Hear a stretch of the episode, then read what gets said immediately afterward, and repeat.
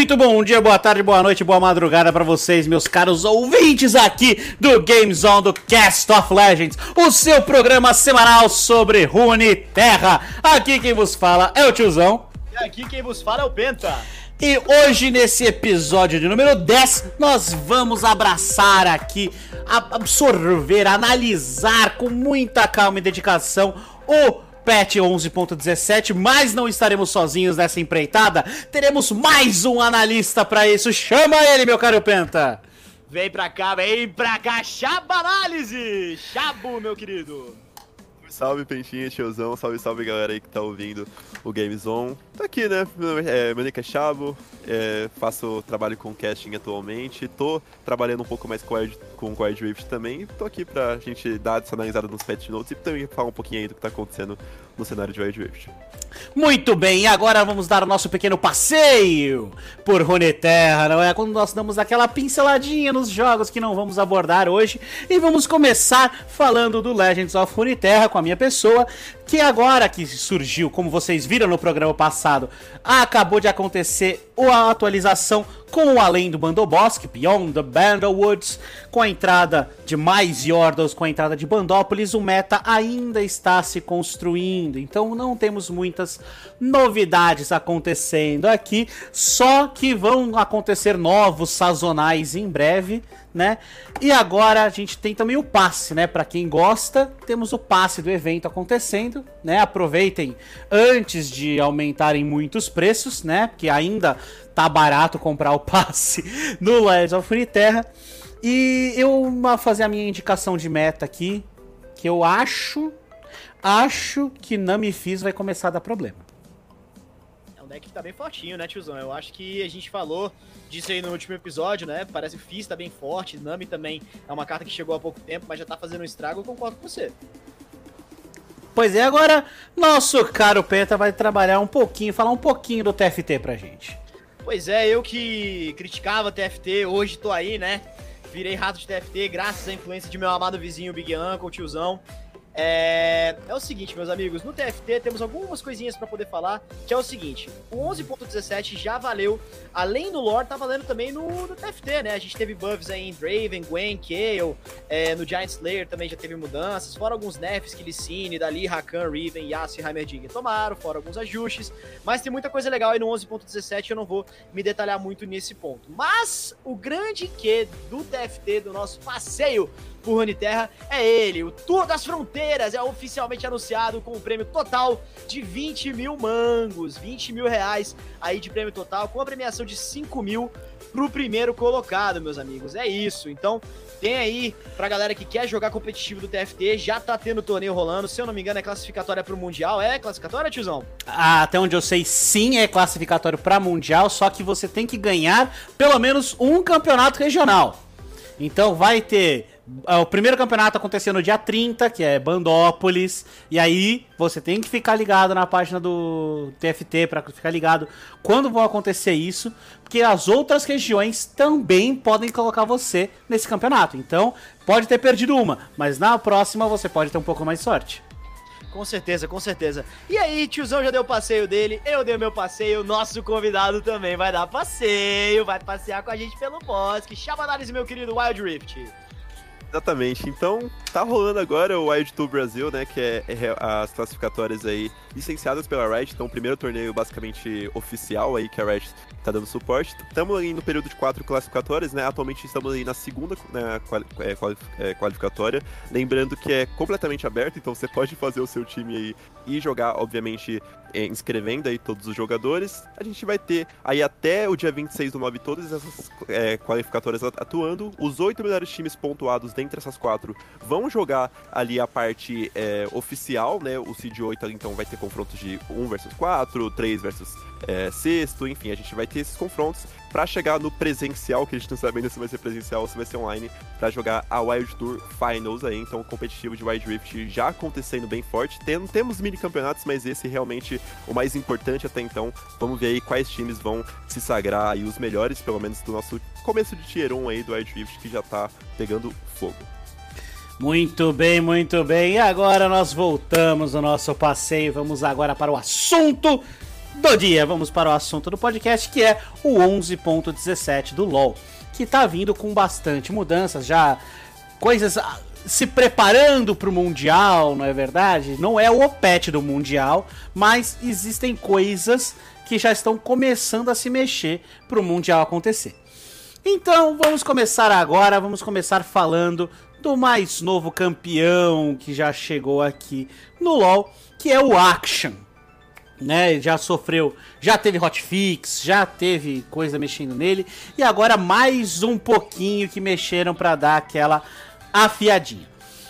Primeira coisa que acontecia, ele tava é, conseguindo pegar canalha, marca de canalha quando morto. E isso foi removido, esse bugzinho aí ou é, essa possibilidade foi removida da passiva do W dele. O seu E agora ele tá dando menos dano nos últimos níveis com o seu ataque, o dano por disparo, né? Que antes ele ia de 30 a 130, agora tá indo de 30 a 110, mas ele tá dando mais 17,5% de dano de ataque adicional. Ou seja, dependendo do seu AD, da sua build, ele pode dar até mais dano do que ele estava dando antes. Então o dano base abaixou, mas o multiplicador aumentou e mantém o vezes 1.1 é, mais 30% da velocidade de ataque adicional que ele ganha. E a sua ultimate, quando você cancela ela, ela estava dando um tempo de recarga de 15 segundos, agora caiu para 5. Ou seja, se você cancelar a sua ultimate, você tem mais rápido a possibilidade de castá-la de novo realmente eu gosto muito dessa mudança do Akshan. E assim, o Akshan é um dos poucos exemplos de campeões novos que foram lançados aí há pouco tempo que não estão aparecendo tanto, porque a gente percebe que tem essa tendência, né, Chabo, de lançou o campeão, meu Deus, que campeão broken, tem que nerfar, tem que nerfar, e, muita, e muitas das vezes era o que acontecia, mas o Action foi uma exceção à regra. Exato, até porque quando o Action lançou, ele lançou bem podrezinho. O campeão ninguém entendia como jogava. Ele também estava bem fraco quando ele lançou em questão de atributos, mesmo de status aí do, do campeão. Então, veio um campeão bem. Eu gosto muito de é, colocar ele como a Rel, né? A Rel também veio bem fraca quando ela foi lançada. Aí, como o tiozão falou, foi recebendo hotfix, hotfix, hotfix, foi bufado. E essa mudança que teve aqui nele, até nesse parece que ser um nerf no E, mas pela, pelo que o tiozão explicou, até acredito que não mude muito do campeão, só mesmo a questão ali da marca do canalha quando ele tá, quando ele tá morto, que ele não ativa mais, que ele não pode marcar mais no caso. Eu acho que a Akshan continua sendo um campeão que, na minha visão agora, tá bem forte. Eu acho que não vai aparecer competitivamente porque tá desabilitado para Mundial e final de playoffs aí, como a Riot já explicou, mas pra solo kill é uma pedida muito boa, é um campeão que já entenderam como funciona, então acho que continue jogando de Akshan, porque para mim tá bem online ainda o campeão, tá bem forte agora.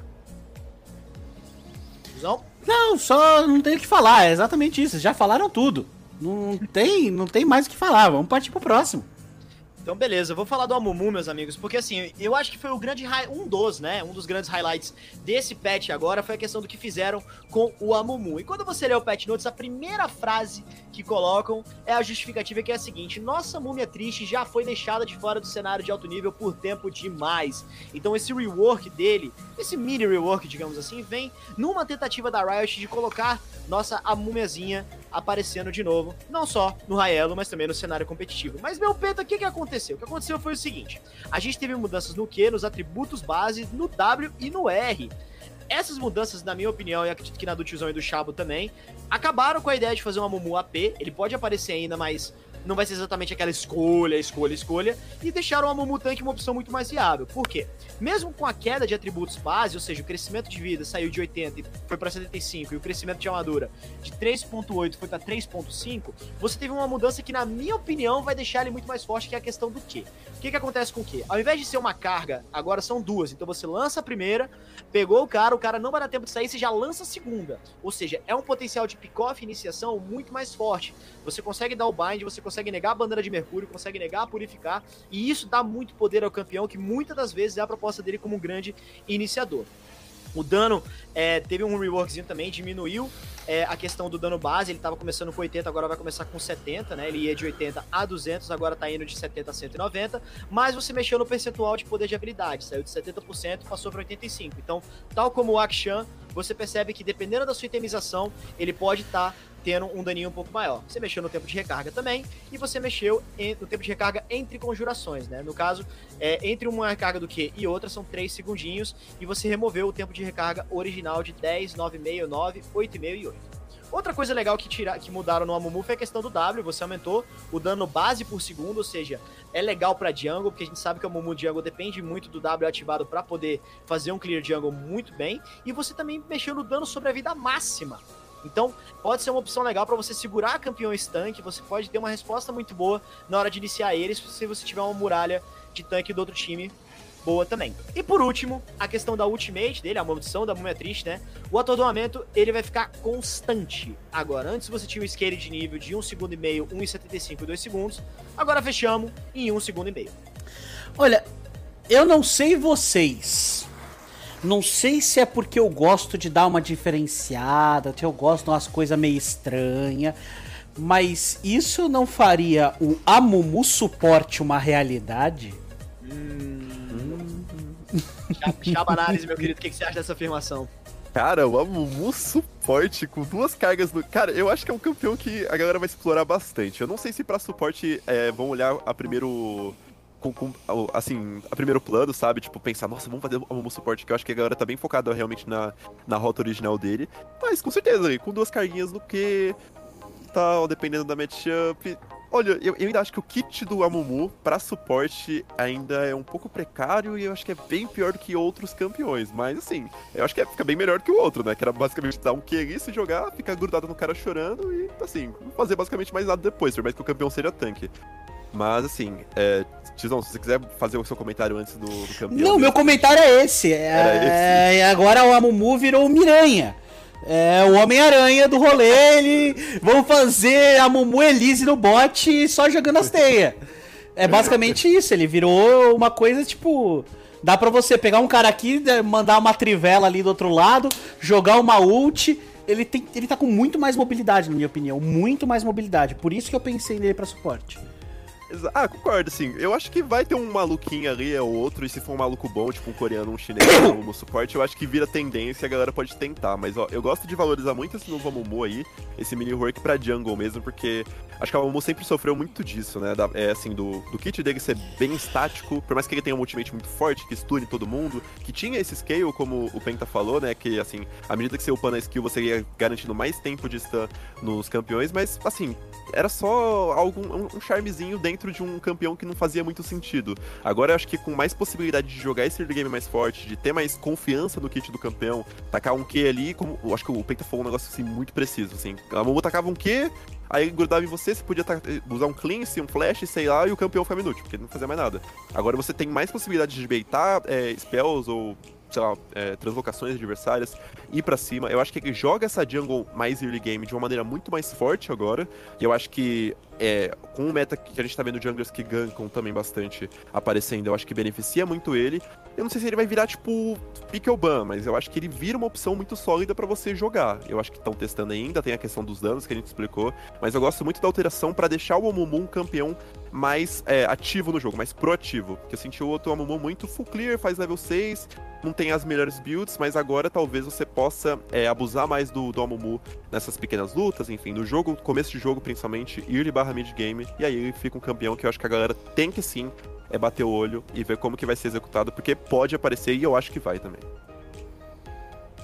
Tizão? Muito bem, não, não tenho mais o que falar não. Tá, tá ótimo. Então beleza, acho que dá pra passar pro Eco, né? Exatamente. E o Eco aqui, eu já vou apresentar o que aconteceu é, qual foi a mudança que ocorreu no Echo, né? O dano passivo contra os monstros aumentaram, então a gente tá vendo que a Riot tá tentando fazer isso com alguns campeões, né? Tá tentando não, tá conseguindo até, porque isso já rolou com Morgana, isso já rolou com Diana. Isso principalmente é algo que eu queria trazer como discussão para vocês também, muito no foco nesses campeões é, AP, né? Lembrando aqui que a, a, a, mudança que teve no Echo foi ali na passiva dele, na ressonância Revosé, que o dano contra os monstros é, aumentou de 150% para 200%. Então, assim, assim, claramente melhorando o, o, o Echo Jungle, que já era uma escolha que não era assim, assim, nossa, morta, tipo a Morgana Jungle, que quando apareceu, apareceu pra ser Pickle Ban. O Echo Jungle sempre foi decente, rola agora essa mudança de aumento em 50% do clear dele, principalmente na Jungle, e eu acho que fica bem interessante de se avaliar, até considerando o histórico desses campeões aí que eu falei, Diana Morgana, que são bufados e começam a aparecer bastante competitivamente. Olha, eu acho interessante sim, mas o Echo tem uma, um a mais. Se você perceber, tanto no ano passado, no ano anterior, tá, tá, tá, quando começa a chegar agosto, setembro, alguns campeões playmakers começam a ganhar um buffzinho aqui, um buffzinho ali, tá, tá, tá. E o Echo, querendo ou não, ele é um excelente playmaker. Você pode entrar com ele, causar muito dano e fugir com a ultimate. Você vai, você toma um CC muito forte, não sei o que, você sai com a ultimate e acabou, você tá livre de novo. E esse, eles querem esses, esses campeões plásticos, né? Pra aparecer no Mundial. Então você aumentar o clear wave dele na jungle faz ele ficar viável como um campeão flex, né? E também traz a possibilidade dessas jogadas plásticas, né? Ainda mais que nós temos aí a lenda voltando pro Mundial. Por isso que daqui a pouco a gente deve ver Zed recebendo algum tipo de buff, porque Faker está de volta. Então você pega um campeão desse na mão do Faker, na mão de um coreano que ele ajudou a treinar, são jogadas belíssimas de se ver. Então é por isso que eu acho que eles estão habilitando esse tipo de campeão, para ter jogadas plásticas durante o Mundial. É, e falando nisso, só fazer um pequeno spoiler que você mencionou o Zed, eu dei uma olhadinha aqui, spoiler, o Zed tomou nerf, então você vê que a Riot tem medo do Faker, né? Não teremos Look at the Moves, Look at the Clips, Faker, What Was That nesse Mundial. Mas, tiozão, passando agora pra gente falar da Evelyn, a gente teve uma pequena mudancinha nela também na questão do tempo de recarga da ult, uma mudança bem simples, né? Saiu de 140 nos níveis iniciais e foi pra 120, no segundo foi pra de 110 saiu pra 100, e no nível 3 se manteve em 80 segundos. Acho que não foi uma mudança tão significativa assim não, quer dizer, 20 segundos pode é, ser crucial dependendo do momento da TF, mas eu acredito que não seja nada demais pro campeão. É muito. Discípulos de Keio que confirmem, mas 20 segundos de ultimate num campeão que aparece do nada e pode causar não só um dano burst é, de execução, mas um dano em área relativamente é, válido, eu acho que esses 20 segundos aí são. É, é, aquela diferença entre ele sair do mid, fez um gank no mid, faz clear wave e vai pro top. Já tá de volta ao ultimate. Então, esses 20 segundos, na minha opinião, vão trazer a Evelyn muito forte. Vão trazer ela mais ainda pra solo kill. Concordo. Eu, eu concordo com a opinião do tiozão, principalmente com o desfecho dele. É, pra solo kill. Porque eu acho que para uma situação competitiva, a Evelyn ainda acho que vai continuar ficando no escuro ali que a Riot falou por bastante tempo. E eu acho que não aparece, assim, uma vez no Mundial. Muito também acho pela questão do que a Riot propriamente comentou. Acho que a build dela não é a melhor build atualmente. Então o campeão perde um pouco da sua força. E as matchups também são muito ruins na jungle. É só é, AD, basicamente, a Lee Sin, que não é bom contra ela. É Olaf, que parece que basicamente a Evelyn não existe quando tem Olaf. Até o próprio Viego, quando aparece, faz uma boa matchup contra a Evelyn. Então ela não tem boas matchups, não tá com boa build. Esses 20 segundinhos devem agradar esses mono champions aí, os seguidores de Kayle, como o, como o tiozão falou, na solo kill, porque a gente sabe como que solo kill é um caos e, e também com menos cooldown você realmente vai fazer mais é, ali atrocidades contra o time adversário, mas acho que não muda muito da questão da solo kill realmente só vai deixar aí os AD Carry chorando, porque Evelyn picada é, é basicamente o desgosto de qualquer um que tá contra. Pois é. Eu concordo plenamente. Algum ponto que você queria colocar, meu cara Penta? Eu acho que eu falei cedo demais, realmente, da maneira como vocês colocam. Realmente, 20 segundos pode ser que faça diferença muito boa. É por isso que eu sou narrador e vocês são analistas. Agora a gente vai falar do GP, certo? O GP também tomou um mini rework, né? Mini, bem mini aí, a gente pode chamar mais de ajuste do que de rework, né? Mas o que aconteceu com ele? Foi principalmente na no barril. A gente vai ouvir ele gritando barril mais vezes aí no nessa brincadeira. Então, o que que vai acontecer? A passiva dele mudou. Agora ele ganha, em vez de ele ganhar 30% fixo de velocidade de movimento, vai escalar, vai de 15 a 30 e aí aumenta por nível, ou seja, ele não vai mais poder correr no começo do jogo atrás do seu adversário, que, ele, que a gente sabia, né? A gente lembra que GP, ele, se ele consegue causar um dano bom no começo do jogo, ele consegue correr atrás do cara com uma facilidade tremenda. Agora ele não vai ter tanto isso. O que Agora esse Q dele é contado como ataque básico à distância, ou seja, vai ter interação com o Runan, vai ter interação com é, Infinity Edge, vai ter interação com BT. Então, esses itens AD que é, precisam do auto-ataque para acontecer, agora ele vai ter mais interação. Então a gente pode ver o GP AD com uma burst, talvez um, um GP crítico aparecendo aí a partir do 11.17. E o barril. Que aí, esse aqui eu acho que foi pesado. Esse aqui foi uma alteração que vai causar medo. Antes, ó, o que aconteceu agora? Ele vai dar um acerto crítico com 125% de eficácia. Ou seja, esse barril estourando vai critar e vai critar muito doído, muito doído. E antes a gente tinha só o Triple Barrel acontecendo.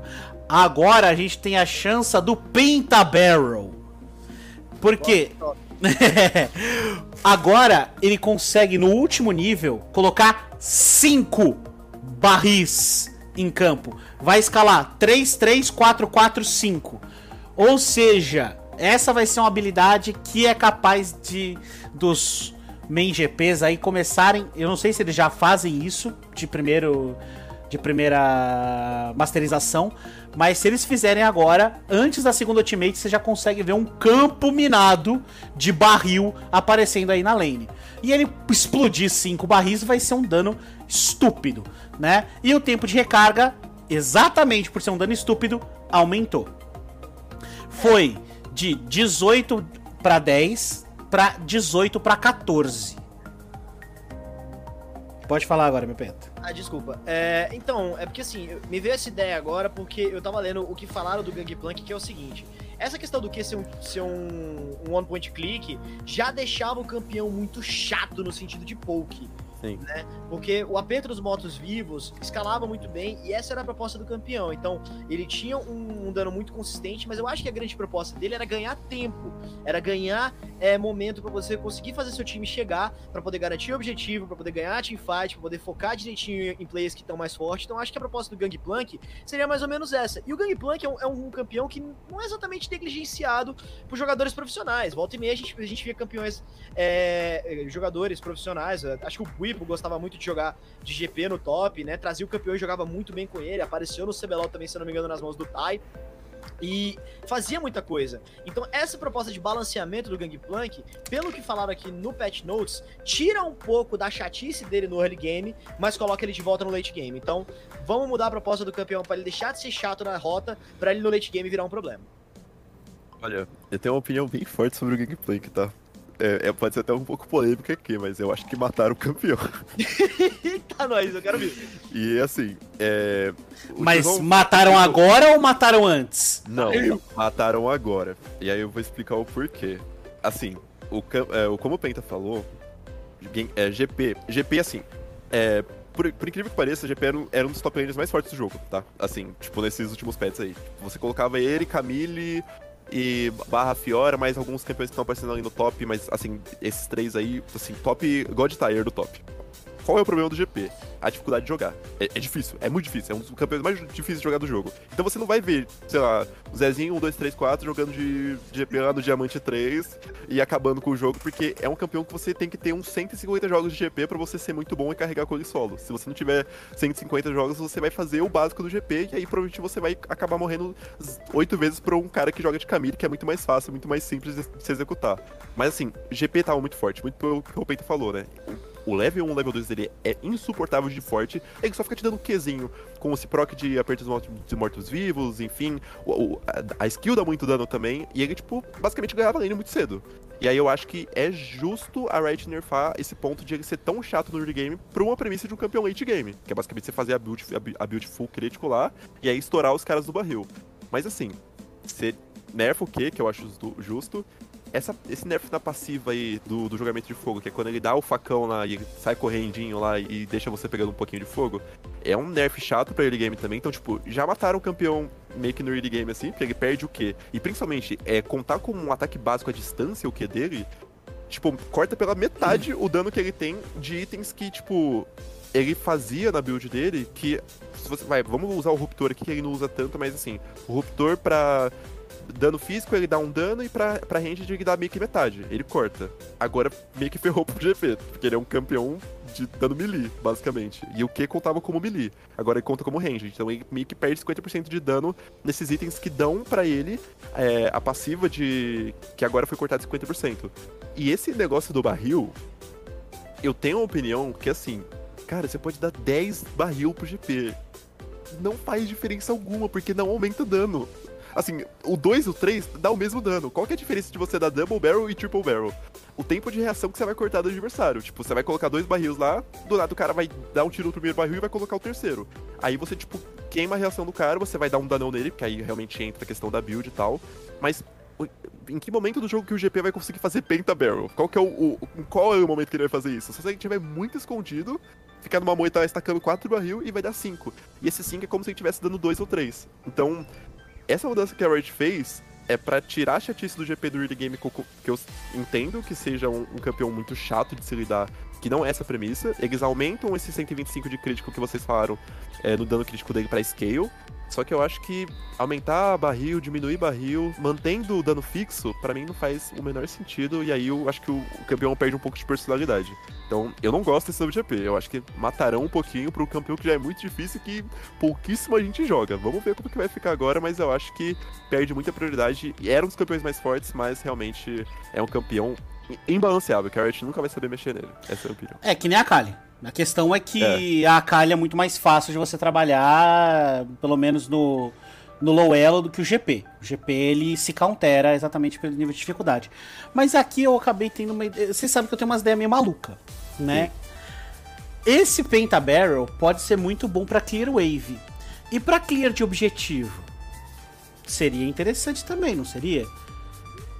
Um GP Jungle com uma build de AD, AD crítico, solando Barão com Penta Barrel. Olha, falei que o Bripo jogava de GP e o Bripo agora é Jungle, tá? Ah, mas. Não sei, pra mim não faz sentido, sabe? Você usar a rig na Jungle, eu acho que ele vai. Você pode ir lá tacar 5 barril pra fazer head galinha e, sei lá, outro campo ao mesmo tempo, vai chegar um cara e vai te matar, porque GP é horrível no V1. Vai, só vai ser invadido igual uma Evelyn da vida. Então, eu, eu acho que o boneco morreu aqui, tá? Eu, é, é a minha opinião. Eu acho que morreu. Se aparecer, vai ser um cara que é mono GPzaço, que vai se adaptar a essas mudanças aqui, que eu acho que nenhum jogador de GP gostou. Bom. Esse é meu ponto. Então, Bom, coloquemos aqui a cruz e segue é. em frente, meu caro Chabo. Exato. Vamos falar aqui do Graves, né? O Graves que nesses últimos pets aí estavam flexando, descobriram um Graves mid que tava muito forte, fazendo um Letality. Essa build de Letality também tá estúpida de forte, né? Então, estavam flexando. O Graves tá precisando mais mid do que na própria jungle, né? E aí ele teve o custo de mana do Q dele aumentado, né? Então, assim, é, é realmente para tirar um pouco desse Graves do mid, para quando ele usar esse Q, pra ele ficar é, realmente com menos mana e não poder abusar tanto do Clear Wave e da, da força que o campeão tá tendo. É uma mudança significativa, 20 de mana para ele, então vai atacar o quê? E vai ficar com menos mana na lane. Acredito que não vai matar o Graves Mid, mas como ele era uma coisa muito recente, talvez as pessoas não peguem tanto gosto, não sei a opinião de vocês, mas é realmente pra já cortar assim o mal pela raiz, né? A Riot viu que tinha um Graves Mid e já falou assim, não, vamos dar uma segurada aqui. Ela não tá gostando dos ADs do mid. Já tirou o AD mid do Lucian, que a gente vai falar daqui a pouco. Já tá tirando o AD Graves. Eles querem deixar só o action de AD no mid. Né? Mas isso, esse negócio do Graves é, é, que assim, eu sou suporte e acabo puxando a sardinha pro meu lado. Me parece muito o Blitz. Que no começo do jogo ele dá um Q e acabou a mana inteira. Né? Então, vai acontecer mais ou menos isso. Ele vai dar um Q e a mana dele vai derreter. Né? Então, concordo muito com o que o Chabo falou. Vai tirar completamente o campeão da mid lane, mas ainda assim pode ser que, mesmo na jungle, ele sofra bastante com a mudança dessa, desse custo de mana. Talvez, né? Mas assim, eu acho que não só tiram um, um pouco de potencial do Clear Wave dele, né? Já que ele vai gastar mais mana, mas pode ser que custe na hora de gankar. Porque você vai. Se você quiser fazer um Clear Wave na jungle rápido, você depende muito das suas habilidades. Então, assim, na minha opinião, tirou potencial muito do gank dele. Já vai, tá, vai chegar lá e vai ter menos mana para poder trabalhar o gank na lane que ele vai querer botar um pouco de vantagem. Pode ser esse meu. Pode ser esse o, o grande prejuízo que seria esse custo de mana aumentado no Graves. Concordo, concordo. Mas enfim. É, passando pra Irelia, agora que é o próximo campeão que a gente vai falar, porque a Irelia apareceu bastante, né? Aliás, está aparecendo muito. Uma duelista poderosíssima aí, tem um V1 bem forte. Claro, uma campeã mega difícil de jogar também, mas é, tem muita mobility, tem muito scale, e é uma campeã que, se você jogar direitinho no 1v1, ela pode virar um grande no problema. Mas o que tiraram dela não foi exatamente o dano, foi a questão só do sustain que ela teria durante o V1, né? Que é a cura do quê? O surto da lâmina agora, ao invés de curar de 12 a 20% no scaling, tá curando de 8 a 16. Olha, tirar essa cura da Irelia vai fazer todos aqueles que jogam contra é, respirar aliviados, né? Porque uma das coisas que tem muito hoje em dia, eu vejo isso nela, no Olaf, Silas, que você acha que vai matar o seu adversário, de repente ele cura um demônio de vida, uma coisa, uma coisa absurda. E você fala, mano, tá, tá me tirando aqui, né? O cara tava com 5 em cima dele, ele faz 5v1. Então eu acho que tirar essa cura vai. Talvez não mate o campeão. Talvez não mate. Mas que vai fazer o pessoal conseguir matar ela um pouquinho mais fácil, isso vai concordo, mas eu, mas eu queria saber até que ponto que ela vai deixar de se curar tanto assim, né? Porque a, a cura do Q não é a única cura que ela provém, né? Tem muita Irelia fazendo a itemização de hemodrenário, as Irelias também vêm de Conquistador, e a Irelia destaca o Conquistador até que rápido demais, né? Então, assim, beleza, tiraram 4 de cura dela ali no, no early game, nos scales que ela tem até o último nível, basicamente ali do, da skill do Q, mas ela tem muitas outras fontes de cura ainda. Então acho que aquela Irelia que vai ficar no meio da teamfight lá dando Q Minion, Q Minion, Q Minion, Q Minion, vai daí, vai começar a dar Q em, em, campeões, eu acho que ela ainda vai se curar bastante muito por essas outras fontes de heal que ela tem. Então eu acho que é um campeão que ainda continua muito forte, continua dando o mesmo dano que ela tá dando, como a gente lembrou, é, uma, é um nerf basicamente só na cura da skill, eu acho que quem tá jogando bem de vai continuar jogando, e depois desse mini work eu acho que ela ficou melhor. Ela só é um pouco amaldiçoada pelo nosso server, porque no CBO ela não tava ganhando nada. Aí chegou o Yuri lá da Rens lá, jogando aquela partida de Irelia, ganhando a PEN lá, e depois foi banido o resto da série. Para mim, continua um campeão muito forte. Eu não sei se essa cura vai deixar ela tão exposta assim. Obviamente, você lê isso como qualquer outra pessoa que não é jogador de Irelia, você se sente um pouco aliviado, tipo, meu Deus, pelo menos o boneco não vai ficar ali dando um V9 com, e vai sair full life da fight. Mas eu também não acho que ela vai, vai deixar de curar o que ela cura só por 4 assim de cura que ela tomou no Q. Perfeito. Tiozão? Não, vamos deixar pro Chabo agora. Manda. Vai pro Chabo então. que eu quero falar depois desse. Ah, danado. Bom, Caim. Então, reduziram aqui uh, o dano da passiva do Caim assassino, né? O Caim, assim, acho que isso aqui é mudança pra solo kill. O Caim assassino que aparecia com uma build até que tanque. Eu tava vendo a uma galera jogando do Raelo de Caim azul de Yomo Drenário e esse tipo de temização é, Letality depois, né? Mas assim, voltado um pouco pro início mais tanque. Tiraram ali o dano dele, que era de 12 e 44% de dano mágico, de 8 a 30% ali da passiva dele. Então, acho que não é nada pra tipo, mexer muito no campeão, é só ali mais um, um ajuste mesmo. Tirando, e, e eu acho que é pra mudar também um pouco da questão do que eu falei do Caim assassino que tava tanque, então tira um pouco de dano até pra tentar dar uma balanceada no campeão. Sim, porque se você tem um assassino tanque, tem um problema aí. É, com certeza. Você tem um problema aí, que se um cara faz tanque e continua matando com a, com a facilidade que ele tinha quando ele fazia assassino, aí já, já bugou o jogo, né? Então, tirar esse dano aí, pra mim, foi acertado. Não só no começo, mas no final. O, cair 14% de dano mágico é bastante coisa. Então, para mim, teremos mais é, Cains Bruisers no azul do que aquele Caim roxo aparecendo, né? Concordo, com concordo. Com certeza. E assim, a proposta do assassino é ser papel, né? Então, pra mim também acertaram. Agora vamos falar também, já que eu falo que eu gosto de falar de suporte, vamos falar da Leona. Né? Que a Leona tomou um nerf, mas assim, é aquele nerf que você fala, nossa, tudo isso, Riot. Poxa vida, hein? Vai, nossa, matou o campeão. Pelo amor de Deus, nunca mais vou jogar com ela. Ela perdeu 5 pontos em todos os níveis no W, da armadura e resistência mágica adicional. Isso para um tanque não é nada. É um peido. Você tirou uma, uma escaminha ali da, da armadura dela. Isso não vai matar o campeão de forma nenhuma. De forma nenhuma. Isso para mim, isso e nada, sendo muito sincero, é a mesma coisa. É, no caso, a Leona tinha um hard engage muito forte, ela também ganhava muito tempo na backline para poder acessar lá, né? Mas concordo, não mudou muita coisa não. Thiago? Cara, eu acho que o que muda aqui é que, assim, a Leona, ela sempre foi um campeão que não entrava competitivamente, aí ela teve uns buffzinhos aí, teve o meta de tanque entrando também, e aí começaram a utilizar ela. E eu via bastante gente jogando de Leona upando o W. Porque, assim, você não precisa necessariamente upar o Q, porque o cooldown da, da skill ele é, ele é basicamente baixo, independente do que você faça com ele, se você coloca 5 pontos nele ou 1, um, vai ser meio que basicamente a mesma coisa, não muda tanto. O E é a mesma coisa, é, é, é ali o gap close, então não vai mudar muito do cooldown também, eu acho que pela questão do, do, do campeão mesmo. E o W você upava para você se jogar, você basicamente dava o W que, assim, pode parecer que não é nada, mas quando você joga de e você entende, você aperta W, seu, seu, seu W tá upado a level 7 com 5 pontos, você fica muito tanque. Porque já é um, um, algo que vai te dar armor e, e, MR, e como escala, ele te dava. Só que é o que o Tizão falou também, tiraram 5, sabe? 5 não é nada que vai matar, tipo, não vai deixar a Leona fraca, mas tira talvez esse apelativo de upar o W de Leona.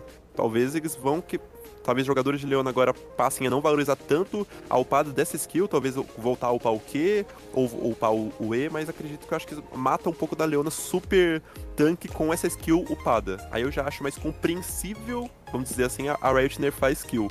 Mas acho que é o que o Tizão falou. Continua muito forte, vai aparecer com Ashe, vai aparecer em alguns matchups, continua sendo um campeão bem sólido aí pro Mundial. É, eu, eu acho que vai continuar upando W sim. Não tem por que não, porque é, é o mais.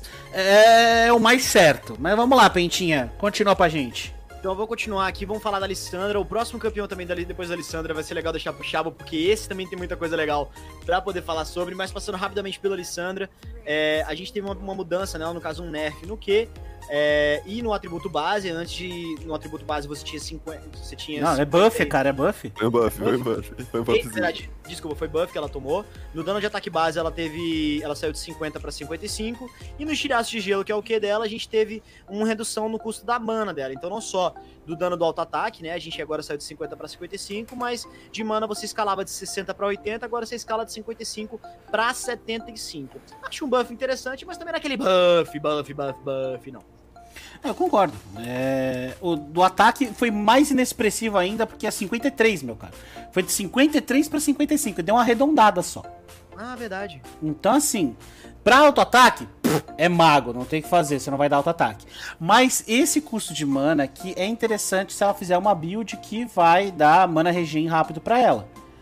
Então assim, vai trazer a Lissandra com mais força ou fazer ela voltar a ser um God Tier, um top pick? Na minha opinião, não. Mas pros main Lissandra aí já consegue ser alguma coisinha, né? Com certeza. Chabanálise, meu querido, quer falar alguma coisa da Alessandra ou quer passar pro Luciano? Não, a minha. A minha, a, a minha o meu comentário com a Alessandra é o seguinte: só vai aparecer contra o LeBlanc, ponto. Continuando, ela já só apareceu contra o LeBlanc, só vai continuar aparecendo contra o LeBlanc e é isso. Pode aumentar 2 de dano de ataque, pode tirar um pouquinho de custo de mana do que, vai mudar nada, não vai mudar build, não vai mudar o campeão. Aparece contra o LeBlanc e acabou. Ponto. Vamos falar do Lucian aqui, então, que já é uma mudança aqui mais considerável que a gente vai comentar bastante sobre. O Lucian que estava muito forte no mid, continua sendo muito forte. Não, nesses últimos pets estava muito forte pela itemização, pelo fato de que ele deixou de ser um campeão tipo de, de bastante habilidade, né, de skill, que era dar o que, resetar o ataque, dar o E, resetar, dar ali o W e virar um campeão basicamente de expurgo. Apertar R e, e deletar a vida do cara basicamente em um skill. O campeão tava sendo muito beneficiado em relação a isso, muito pela força do R dele e pelas itemizações também que apareceram. Serilda, enfim, é, itens de Letality que Eclipse, né? O novo Lucia que tava aparecendo no make de Poke ali no mid, que tava muito forte. As mudanças que ocorreram nele foram que ali o dano de ataque base dele de 64 foi para 72, então tiraram 2 de ataque dele. A passiva dele tá com uma nova é, atribuição ali a ela, que vai fazer basicamente. A gente já vai comentar as mudanças dele, mas agora é, os efeitos positivos dos aliados fortalecem os dois próximos ataques do Lucian. Que causam agora dano mágico adicional de 14, mais ali o acréscimo de 10% de dano de ataque, e ele pode armazenar ainda até 4 ataques básicos de, vi de, de, vigilância. Então a passiva dele sempre foi o double hit, né? Agora ele pode destacar isso com esse fortalecimento de, de aliados nele, né? Então tá muito interessante isso. O W, tiraram 10 ali do custo de mana no W, e agora ele pode também ativar a, a passiva, e o Spurgo teve esse nerfzinho no, Nerfzinho, entre aspas, né? Ali no R dele, que o número de disparos agora é 22 fixo, então ele não escala mais ali com, com, com a skill. Só que ele ganha 25% de chance de acerto crítico. E o dano de, por disparo também foi nerfado, mas tem o seu, a, o seu aumento. É, foi nerfado ali basicamente, com um aumentozinho ali pra AP.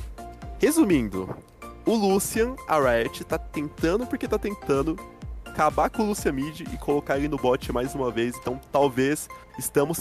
Talvez não, já estamos tendo tempos novos aí, ventos novos de Lucian Bot para aparecer com campeões aí que possam bufá-lo e fazer ele explorar essa nova passiva aí que ele consegue destacar agora. Então, só complementando, meu caro Penta. É Penta não, Chaba, tá acostumado. É, o expurgo, o número de tiros vai ser 22 mais 25% de chance de crítico. Ou seja, sim, sim. se ele fizer 100% de crítico, ele vai ganhar mais 25 tiros. Ou seja, ele vai para 47 tiros ao invés de 34. Então, uh. o Lucian crítico é uma realidade. Com certeza. E vai virar uma metralhadora, vai virar uma turret. É, eu, eu quero fazer um comentáriozinho pelo seguinte pelo que eu li da proposta do, do Patch Notes, parece que eles querem mexer no Lucian para colocar ele na bot lane sem comprometer o Lucian solo laner. Eu discordo, eu concordo com o Chabo pelo seguinte: você colocar uma passiva aonde você tem um dano muito maior e um DPS muito maior, quando você tem um aliado perto de você, automaticamente já coloca ele pra bot lane. Porque a gente sabe que no competitivo, qualquer mísero detalhe que deixe o campeão mais forte é crucial. Então, para mim, foram, a Riot falou: olha, ele só lane, ele continua rolando aí, pá, mas a gente quer colocar ele no bot.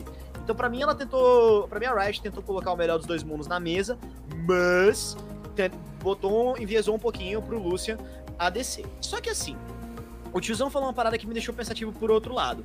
47 tiros não é pouca coisa, não. Mas você depende de acertar o 100% de crítico. E a questão é, campeões no mid, ou, ou é, acho que no top nem tanto, mas no mid tem mais, tendem a ter uma certa mobilidade. Ari, Fizz, Zeco, Lissandra, LeBlanc, você percebe que todos eles têm uma mobilidadezinha que pode acabar negando um pouco desse dano do Spurgo, certo? Então, o Lucian mid laner, querendo ou não, dependendo da matchup, pode ser que o Spurgo não faça tanta coisa. Já na bot lane, onde você tem ADCs que não necessariamente tem tanta mobilidade, como, por exemplo, a própria Ashe, é, Miss Fortune, tal, acho que a Vayne, não, a Vayne se tem um dashzinho, mas enfim, eu acho que você coloca mais potencial dele lá embaixo mesmo, entendeu?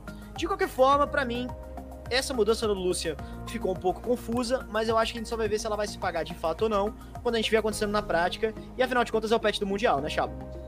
Exato. Eu tenho. O tiozão, eu só tenho mais um comentário que o. Complementando o que o, que o Penta falou aqui da questão do, da passiva, né? Porque, ok, eles não mexeram, se a gente parar pra pensar nesse Lucian que tá muito forte, que é o Lucian abusivo mid ali com a build Letality, eles não mexeram. Eles tiraram um pouquinho de AD e mexeram na ultimate ali.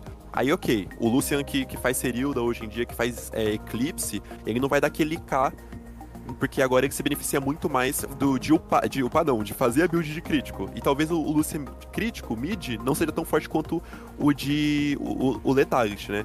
Só que ao mesmo tempo, você jogar o Lucian pro bot, e aí a gente vai pensar numa situação competitiva aqui.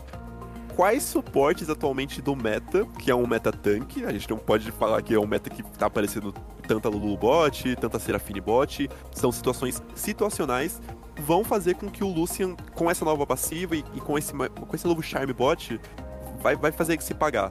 O único que consigo pensar que tá aparecendo mais assim é Rakan. Porque aí o Rakan vai dar um E no Lucian, ele vai ganhar um shield, e aí provavelmente ele ganha uma passiva de vigilância para estacar um pouco do, do, do, ataque básico. Mas Leona, Nautilus, o Trash deve fazer isso com a lanterna, mas ele não vai jogar a lanterna no Lucian pra, só pra dar um, um up de, de passiva nele, porque eu acho que é uma, é uma skill muito importante.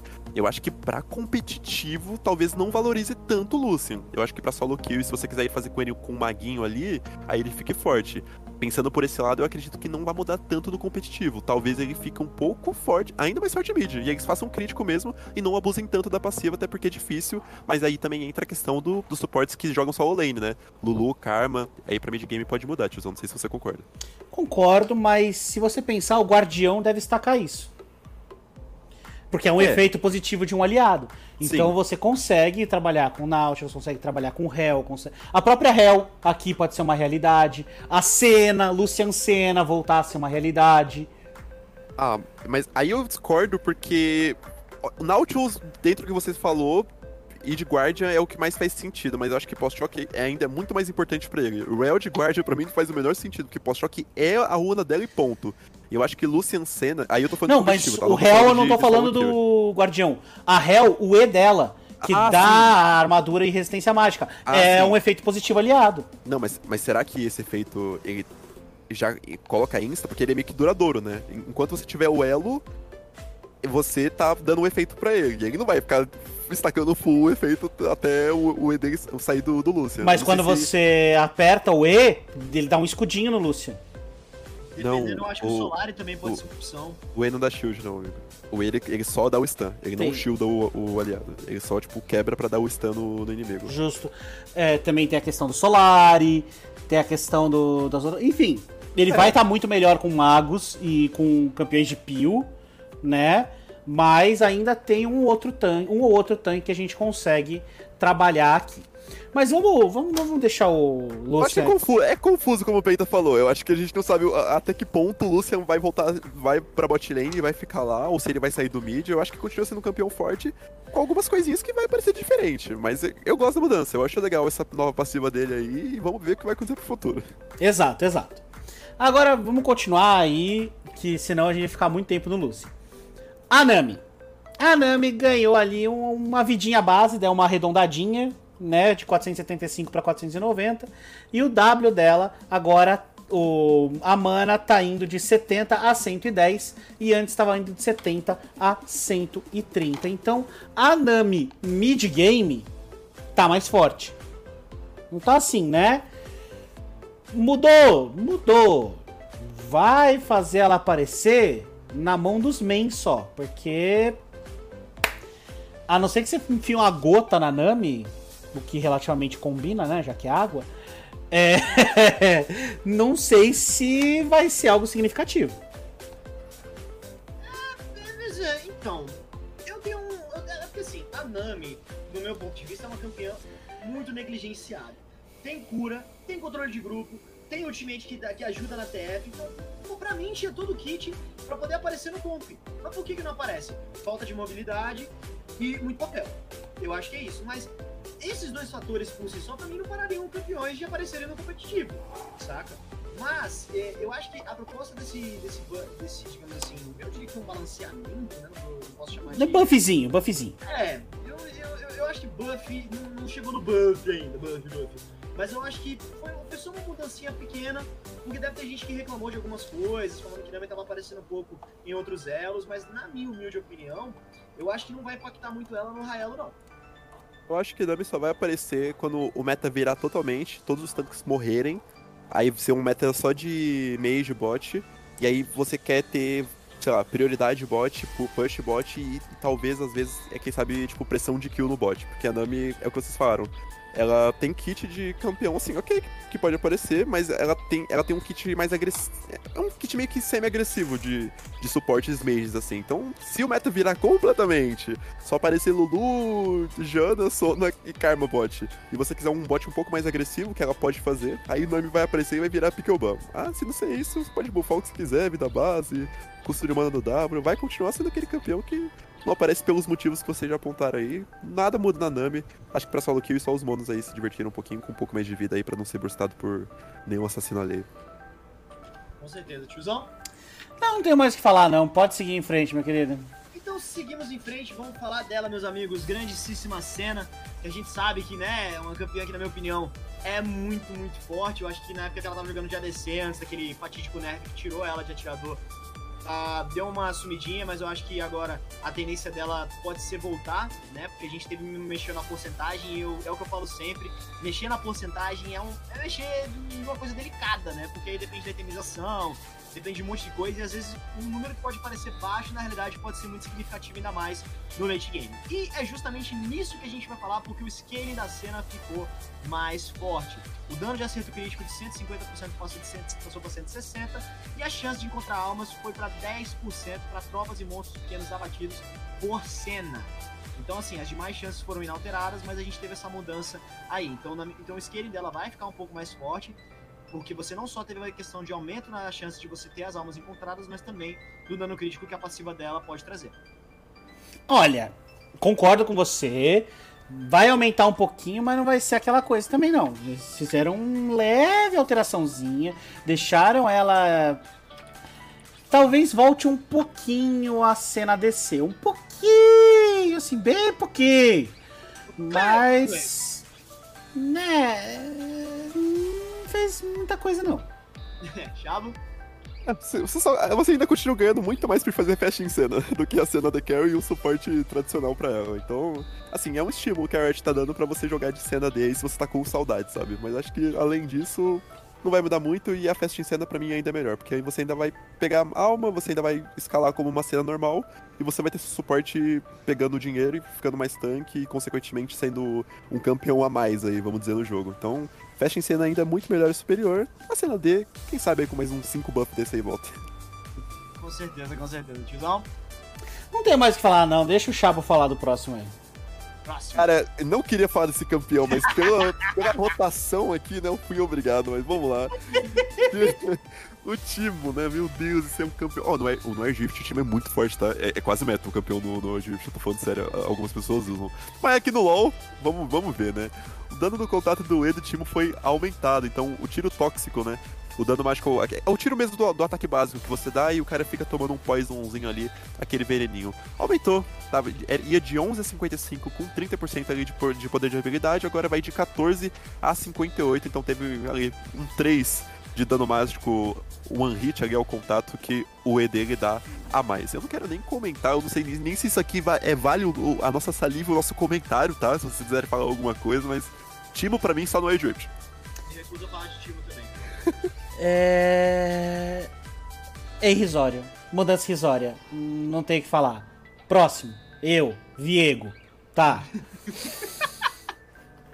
Vamos lá! Viego. Começamos falando que o alcance do ataque dele foi reduzido. Ou seja, de 225 foi para 200, então você tem que se colar um pouco mais perto do seu adversário para conseguir bater nele. E a passiva, a cura que ele recebe na possessão ia de 8%, agora vai para 3%, só que aumentou que de 2,5 do dano de ataque adicional foi para 3 do dano de ataque adicional e de 1.5 do poder de habilidade foi para mais 2% do poder de habilidade.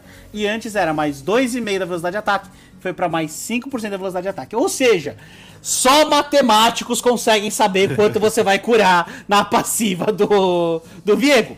E eu que dou aula de matemática já me perdi. Basicamente é assim. Tirou a porcentagem base e começou a adicionar porcentagens variáveis.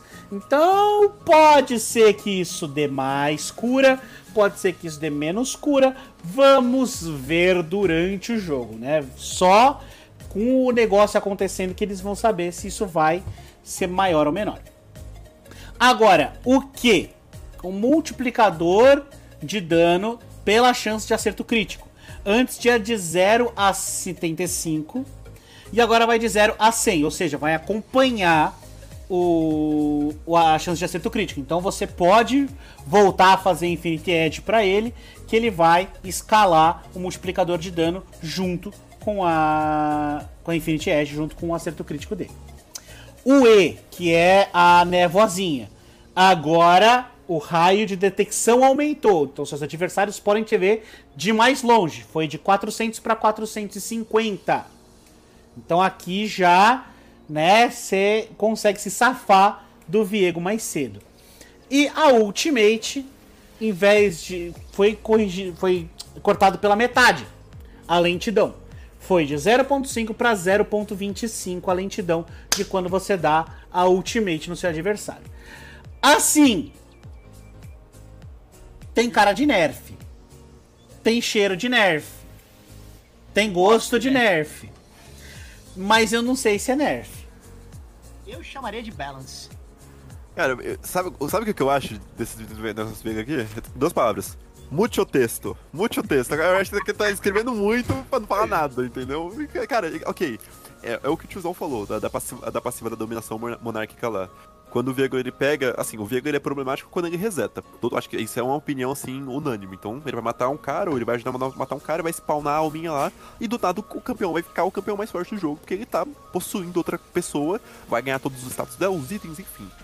Essa cura de 8 para 3%, aí entra toda a matemática que o Gilson falou aí, eu não sei até que ponto que ele vai curar mais, que ele vai curar menos. Mas, assim, parece ser uma tentativa da Riot de tirar um pouco do snowball do campeão quando ele pelo menos pega um reset. E aí eu não sei se isso realmente vai tirar do snowball ou se não vai afetar em nada. O resto ali, esse que que, que é isso, gente? A gente crítico, a gente é muito crítico, o campeão não vai nem nada de crítico, a utilização dele é toda bruiser, barra tanque, barra não sei o que. Esse E não faz o menor sentido pra mim também, e o R eu não quero nem ler. Então pra mim é muito o texto, o Vega ainda continua muito forte, com esse parênteses aí desse negócio da cura, que pode afetar um pouco de como ele se desenvolve numa fight, vai. Mas acho que continua sendo o bonecão da season e ponto. Muito texto. Muito texto dos criadores de passiva da Samira vem aí, alteração no Viego. Pois é, eu vou concordar. Eu não vou, não vou, não vou discordar não. É, para mim é só estão gastando latinha aqui com o, com o Viego, só isso. Tiozão, você conhece a história da mulher que morreu de latinha? Não. Ela foi na praia achando que não tinha tubarão, mas lá tinha. Sobe a música da praça! Ai, eu, eu, tenho, eu tenho um pedido aqui, eu tenho um pedido aqui. Hum. Eu, eu queria pedir pra ler o próximo, porque o próximo ele, ele, me gera. Ele me gera uma opinião também que eu quero emitir logo depois que eu, que eu falar dos estados. Posso? Vai, vai. O Penta perdeu o poder de escolha dele agora. vai, Chabo, vai. Então assim, eu vou falar, vou falar aqui de uma campanha que tá sendo nerfada desde o dia que eu nasci, tá? Dia 30 de. Nerfada não, bufada. Desde o dia que eu nasci, dia 30 de abril de 1999. Quando eu nasci, tinha um patch note lá bufando o Zaya. Então assim, acho que é o 27 buff seguido que a Zaya tá tendo aqui. Então vamos lá. Right, hein? O tempo de conjuração do Q agora diminui de acordo com a velocidade de ataque. O dano do R foi aumentado. Então assim, como eu acabei de ler, o tempo de conjuração do Q, ali dos pães, que são aquelas duas faquinhas barra apenas que ela joga, era de 0,25, agora de 0,25 ali para 0,1. Ali uns númerozinhos ali que são muito quebradinhos também, de velocidade de ataque adicional. E o R, que é a tempestade de plumas, o dano base era de 125, foi para 200, 250 foi para 300 e 375 foi para 400 ali, de acordo com que você vai upando a sua ultimate. Mas assim, 75 de dano pro R dela, assim que você tem ali no level 6. Minha opinião, a Riot está implorando pra Zaya ser pique ban nesse Mundial, faz pelo menos seis patches, eu não sei há quanto tempo Zaya tá sendo bufada. A gente já viu no CBLOL que o Titã pegou Zaya, e todos os jogos que ele jogou o Zaya, ele jogou muito bem, é um campeão que não é difícil, ele é simples, ele é forte quando você tá implorando pra que ele seja forte, e ele tem bons matchups atualmente. Ele joga muito bem contra, acho, ele, acho que é matchup clássica contra a Kai'Sa, é, tem bom, o Zaya Rakan tá aparecendo cada vez mais. Eu acho que assim, se você acompanha o competitivo, você vê que tem muitos jogos que suportes estão sendo banidos consequentemente. Então, você vai ver Nautilus, Trash, Leona, uns 5 suportes banidos no draft, e aí do nada, Rakan vira, vira God Tire. Assim. E a gente sabe que Zaya Rakan, namoradinhos ali, tchuk tchuk, né? Amor, e são melhores juntos. Então eu acho que assim, a Riot está criando um pedestal para o campeão Zaya aparecer no competitivo do jeito que tá sendo, o campeão vai ficar muito forte, vai ficar desbalanceado. Porque é cada buffzinho, cada patch que parece despercebido, mas vai chegar uma hora que vai ficar totalmente fora do controle. Não sei se vai ser nesse patch, mas aparentemente já deve estar tá muito forte e a build dela também tá ok. Então a Riot é, é, é uma súplica da Riot. Volte Zaya, volte Zaya, volte Zaya. É, e no caso, sim, considerando que também tem um outro item que, na minha opinião, é muito negligenciado pra Zaya, que são as adagas de Navori, eu acho que, véi, A Zaya já tem muito crítico por si só, ela já tem um scale muito alto. Não vou dizer pra vocês que eu tô triste com a volta do Rakan, porque Rakan é meu main, né? Inclusive ontem parece que o Rakan ganhou de um Nautilus. é, mas Eu enfim. vou ouvir isso por muito tempo. Vai mesmo. Mas enfim, de qualquer forma, concordo com o Chabo. Eu acho que tudo que tiraram da cara e estão colocando na Zaya. Oh, Oi? Com- opa, eu só mandei um opa aqui, é verdade. Ah. Você, tudo, que, tudo que nerfaram da cara e bufaram na Zaya. Mas assim, a- o counterpart disso aqui, Chabo, eu vou até perguntar pro Chabo e pro tiozão, que é o seguinte, eu enxergo a Zaya como um campeão muito counterado. Porque da mesma forma que ela tem a ultimate dela, que no caso é o único escape que ela tem juntamente com o Flash, se pegar, acabou. Então, é, a comp dela é Protect the Zaya, porque se ela não tem ultimate, se ela não tem flash, ela vira um alvo muito fácil. Sabe? Então, campeões que conseguem acessar a backline com uma certa facilidade, tirou esses dois, esses, do- esses dois feitiços dela, eu acho que já não tem muito mais o que fazer. Então, o que eu acho que a Riot tá querendo? Vamos fortalecer a Zaya pra tentar trazer muito dano, porque, querendo ou não, dano é uma coisa que fortalece muito, que a galera gosta de ver isso no Mundial. O cara é explodido, meu Deus, ele sumiu! Mas tem essa counterpart aí também que você tem os campeões que estão aparecendo pra acessar a backline e a Zaya pode acabar virando um alvo fácil. Olha, mesmo assim, eles só querem o casal em campo. Eles estão bufando a Zaya exatamente porque o Rakan ele tava muito sozinho. Ele tava ali na.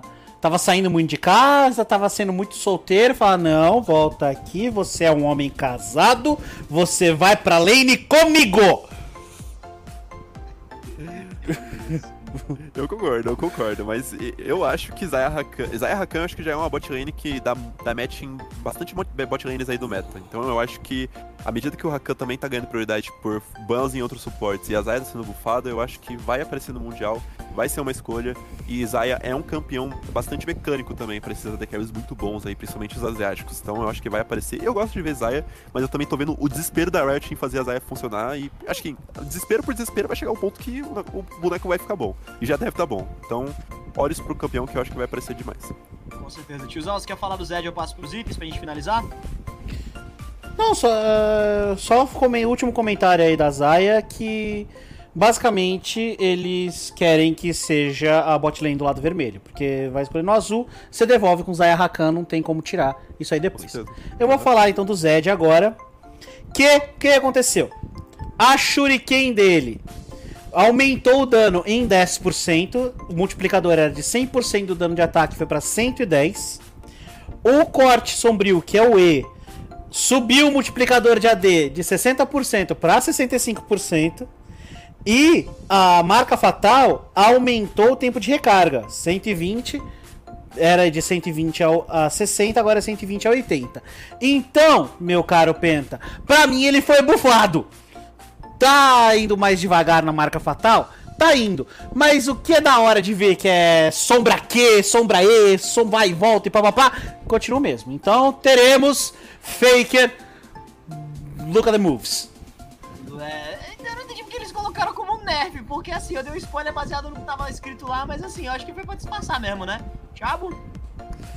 Eu não sei, eu, eu, eu, eu, assim, particularmente eu considero mais nerf do que buff. Assim, eu acho que. É que depende, porque a Riot ela, ela faz a, a patch notes é, baseada também em, em níveis de de, de, de- de ranking, né? Tem, tem nerfs ali pro tipo prata ouro, tem buffs ali pro, pro competitivo mesmo, eles meio que dão essa, essa é, balanceada. Não sei pra que objetivo foi esse nerf que eles dizem aqui no Zed, né? Mas assim, eu acho que o que eles querem fazer com que. é, o que eles querem fazer com isso aqui é basicamente fazer com que o Zed é, não só, tipo, entre no cara quando ele tá com Draktari e Humus, ou Draktari presa da serpente, que é, uma- é um item que tá aparecendo bastante, que foi nerfado nesse patch, a gente vai falar. Com que o cara só aperte R, E, auto-ataque e mate o cara. Eles querem que o, Zed faça combos ali usando as shurikens, usando a sombra e acertando os Qs. Então, assim, se você não for tão bom ali em acertar shuriken, eles querem que vocês sejam. Então, então é, é meio que eu acho que um- uma mudança baseada nisso. Mas o que na lane, se você adorar tomar um skill shot, vai doer um pouquinho mais. Se você souber desviar, o Zed fica um campeão pior. Depende ali do ponto de vista. Eu acho que o Zed não vai mudar muita coisa. É um nerf chato aí pra quando você tá muito no bolado de Zed. Mas vai fazer com que você acerte o que que tá bufado. Então deve ser uma skill agora que você deva priorizar. Acertar nos seus combos aí, nos seus pokes, enfim. Ali no momento que você estiver jogando de Zed. Não só apertar R no cara, dar um auto-ataque, usar da letalidade e explodir ele. Que eu acho que também não é justo, né? Tá certo, então. Concordo com você, meu caro Chabito. Penta, agora vamos para o final. Já falamos de todos os campeões. vamos falar. Como tem pouca coisa para falar dos itens, fala dos itens rapidinho aí pra gente, meu caro Penta. Então vou, vou sumarizar bem rapidinho para vocês, até porque as mudanças não são tantas, né, meus amigos? A gente teve mudança em 5 itens e uma runa, a gente teve mudança do Ruptor Divino, Limite da Razão, Presa da Serpente, Quebra-Cascos e Lâmina Fantasma de Yumu. E a runa que acabou tomando um balance né, no sistema foi Agilidade nos pés. Então vamos começar rapidinho, Ruptor Divino diminuiu um pouco do dano de ataque, né, de 40 passou para 35, Quebra-Cascos subiu a vida, saiu de 300 para 400, a letalidade do Presa da Serpente também diminuiu, saiu de 18 para 12, Limite da razão, a gente teve uma mudança não, no. Meu cara, eu acho que foi o contrário. Subiu de 10 pra 12. Não, é 18. Era 18. É 18. É 18 é, pra 12. É, que essa faixinha aí da Riot me, tra... me trollou. É, não, mas diminuiu de 18 para 12. O limite da razão, a gente teve mudança no dano mágico ao contato, a gente teve de 15 a 80, a gente saiu de 15 a 80 nos níveis de escalamento linear de 1 para 18, nos 15 nos níveis 1 a 8, 25 a 80 nos níveis 9 e 18. Então, tá trabalhando muito com scaling no nível baseado no nível do campeão.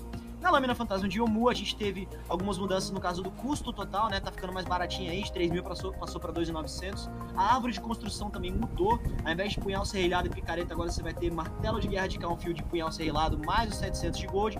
O dano de ataque diminuiu de 60 para 55. E o CDR, que é novo, foi para 15, ou seja, vai dar agora é, tempo de. vai reduzir o tempo de conjuração de habilidades, né? de recarga de habilidades no caso. E para finalizar, as runas, a gente teve a mudança na agilidade dos pés, a gente teve a mudança na cura, agora de, 100, de 10 a 100 com base no nível, mais 40% de DDA adicional e 30% de PDH. E a cura com as tropas, agora passou de. Vai ser agora 20% no corpo a corpo, dividido por 10% à distância. Não é dividido, é 20% corpo a corpo ou 10% à distância. Ah, desculpa. Então é essa basicamente a mudança na agilidade nos pés. Então, meus caros, é, pequenas mudanças nos itens, não vai alterar muita coisa. A itemização é bom, mas não é tão game changer assim. Acho que eu vou apanhar do chapo daqui a pouco. Mas é isso. Ah, o Pet Notes termina por aqui com as novas skins, tudo bonitinho, correções de bug e tatatá, tá, tá, que a gente não precisa falar. Então, eu vou ficando por aqui. Esses foram os Pet Notes 11.17. Meu caro Penta, meu caro Chabo, considerações finais? Tchau, pode começar, amigo. Ser convidado. Cara, só agradecer é, aqui tá fazendo o Pet Note com vocês, ter falado um pouquinho do Wild Rift também, foi bem legal o papo, deu pra gente entender mais ou menos como alguns campeões aí vão entrar, como alguns saem, enfim. Sempre aqui que Pet Note acontece aí de duas em duas semanas. Muito obrigado mesmo, tiozão e Penta, pela oportunidade de estar participando aqui do Game Zone. E vamos aí, vamos estar tá continuando acompanhando vocês e é isso, não tem muito o que falar, só agradecer mesmo pelo espaço e por estar aqui é, fazendo esse trampo maravilhoso com vocês. Lembrando a vocês que no próximo episódio tem entrevista com o Chaba, hein? A gente perguntou, a gente descobriu o passado sórdido dele aí no próximo episódio, então fiquem atentos aí. Meus amigos, eu também vou ficando por aqui, agradeço demais a atenção, muito obrigado pelo carinho. A gente vai estar tá tentando gravar episódios com mais frequências para vocês, né? A gente sabe que tempos de crise acaba apertando um pouquinho, mas a gente tá aí na luta para levar o melhor do conteúdo para vocês. Eu agradeço demais a audiência e acho que é isso, tiozão. Eu também quero agradecer a presença do Chabo, presença sua, meu querido Penta. Sempre uma dor no coração me despedir de você. Ai, como se você não morasse do meu lado. Enfim, é, é, vamos ficando por aqui. Espero que tenham gostado do episódio de hoje. Se vocês quiserem, entrem nas nossas redes sociais. Temos aqui comigo no eSports Tiozão, tanto no Instagram quanto no Twitter. Meu caro Penta, fala suas redes sociais arroba Artureco e arroba Pentacaster. Eu tô, eu tô, o Artureco é um pouco mais pessoal, mas eu tô postando atualizações do da minha parte de casting, de esportes, no arroba Pentacaster. E você, meu caro Chabo? Só quiser, quem quiser seguir lá no Twitter, arroba ChaboCasts ali. Então, porque quem quiser dar uma forcinha e acompanhar a gente, eu só uso o Twitter mesmo, outras redes sociais, eu não tô usando muito, é o foco no, é na azulzinha mesmo. Então vamos ficando por aqui, mas vocês não deixem de jogar, porque The Game is On!